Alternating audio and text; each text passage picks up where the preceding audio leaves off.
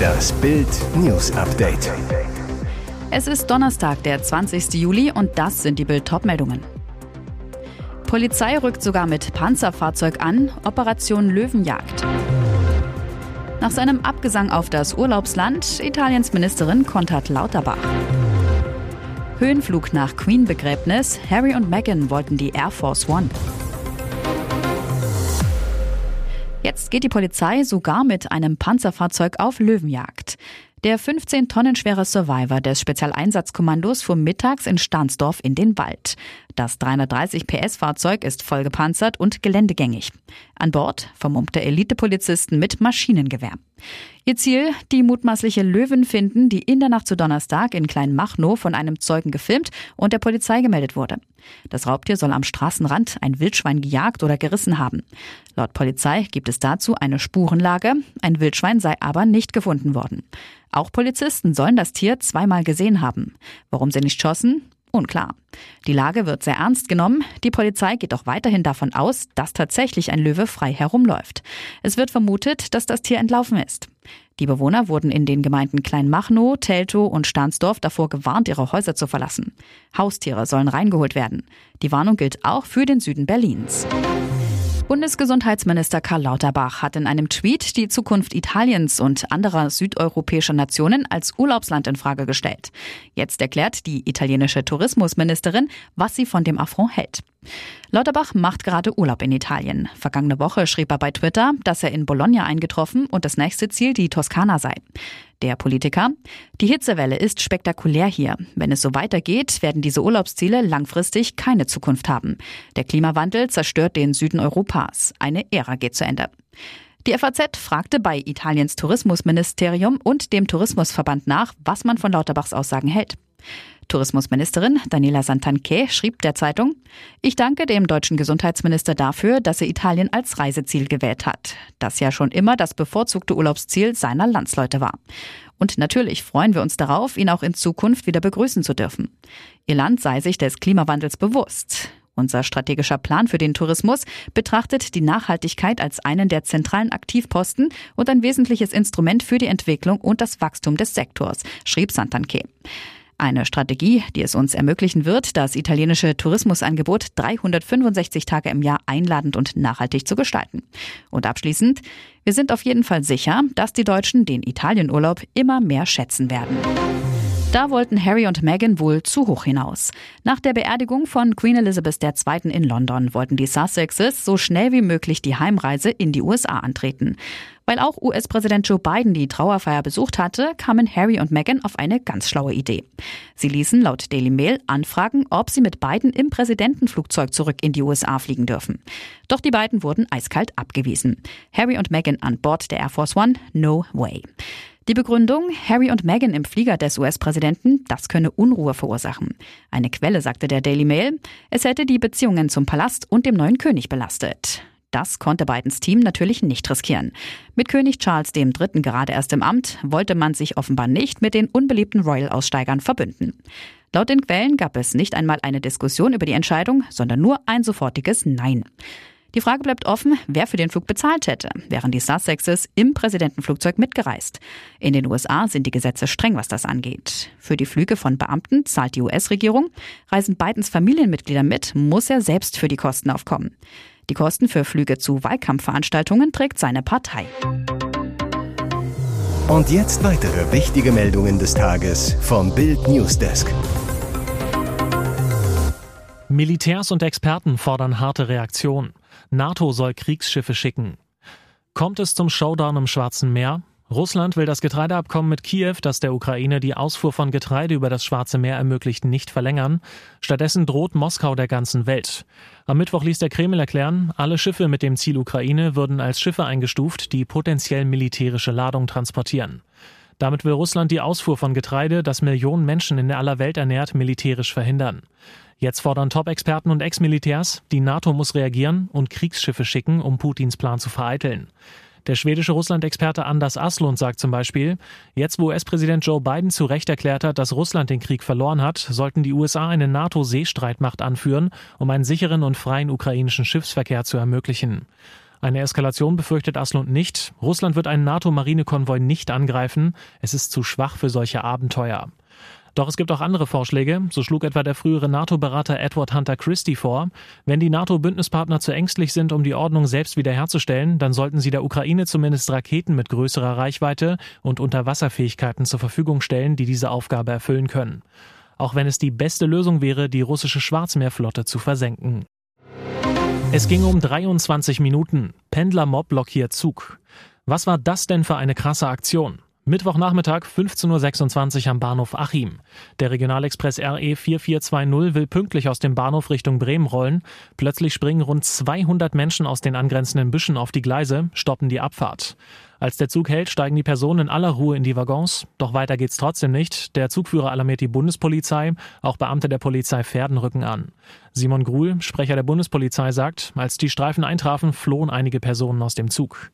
Laut Bundespolizei handelte es sich bei der Menschenmenge um Mitarbeiter des nahen Amazon-Logistikzentrums.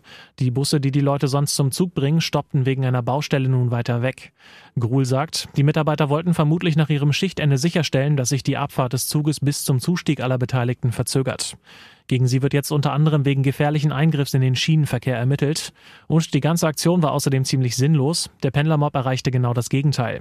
Der Polizeisprecher weiter. Durch den Vorfall mussten sowohl die anderen Reisenden im betroffenen Zug als auch die Gleisblockierer eine etwa einstündige Verspätung erdulden.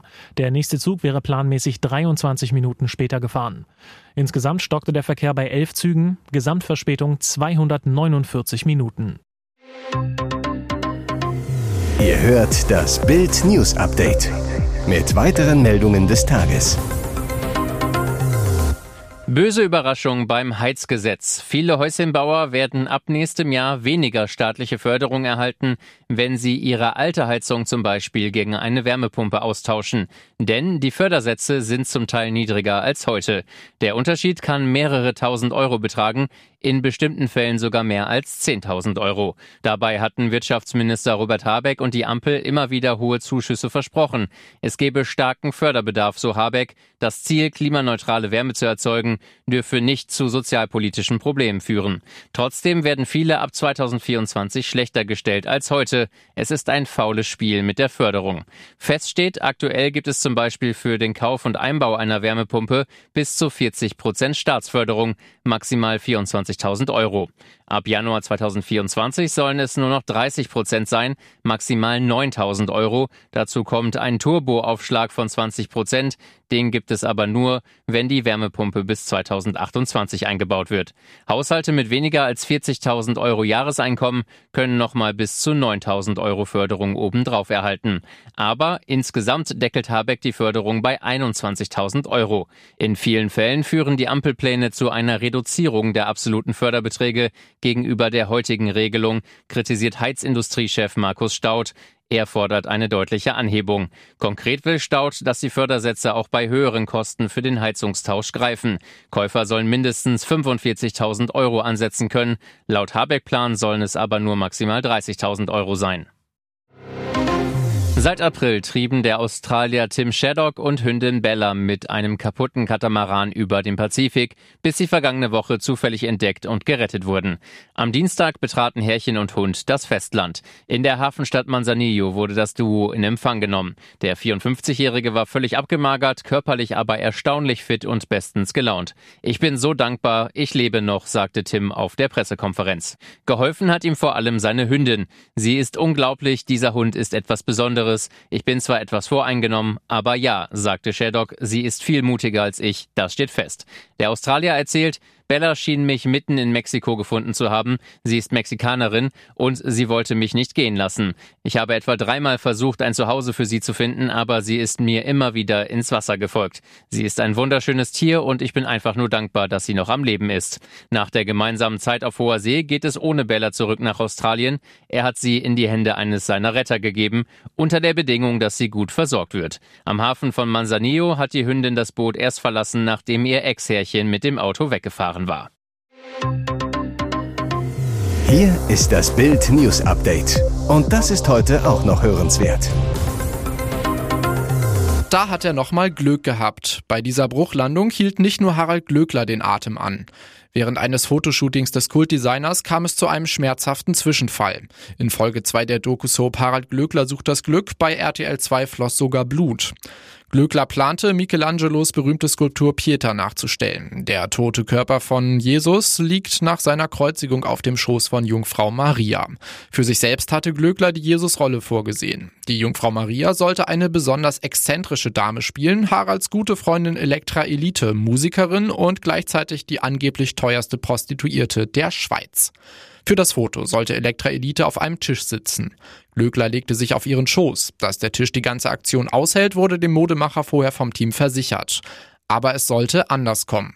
Er setzte sich auf Elektras Schoß, wurde vom Fotografen dabei ins rechte Licht gerückt. Doch dann machte ausgerechnet das Mobiliar schlapp. Der Tisch machte die Grätsche und so landete Glöcklers Jungfrau Maria unsanft auf ihrem Hintern, der Designer auf ihr drauf. Das ganze Team war geschockt. Elektra jammerte, au, au, au. Auch Glöckler hatte den Zusammenbruch nicht schadlos überstanden. Ihm hatte es beinahe die halbe Fingerkuppe abgerissen. Blut floss. Mit Nachdruck verlangte der Chef nach einem Pflaster.